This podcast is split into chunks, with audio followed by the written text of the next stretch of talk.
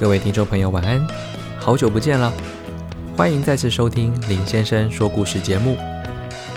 由于前几天是逢林先生帮隔壁的虎斑猫小姐搬家，还有近期自己换工作的关系，导致来不及录制新一期的节目，在这边先跟所有听众朋友们说声抱歉。而从今天起，将会不定时增加新的单集内容，希望能更丰富大家的知识广度。在下期系列故事开始之前，我想要用这周的时间来说说关于读大学这件事。眼看马上就到了开学季，或许很多同学对于读大学的想法只是把书念好就好。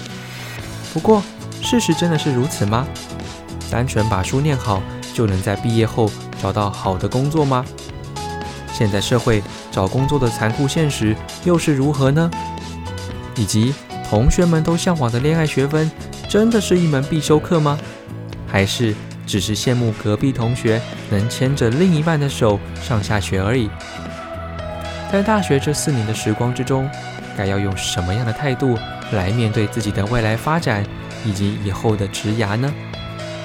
最后，很多人最常说的“我一定要实现我的梦想”，那么梦想该要如何实现呢？这么多的问题，当然不可能在短时间内全部想得透彻。这也是为何大学需要四年，甚至是更久的时间，让我们学习与成长。随着经验不断累积，做决定的勇气会逐渐增强，决心挑战自己的欲望更会胜过于内心的恐惧。敬请锁定明天晚上的节目哦，林先生将会在这周的短集节目中。分享自己和周遭亲友的经历，希望能给所有即将入学的新鲜人们，还有学生家长们一个强而有力的参考哦。我们明天晚上九点见喽，拜拜。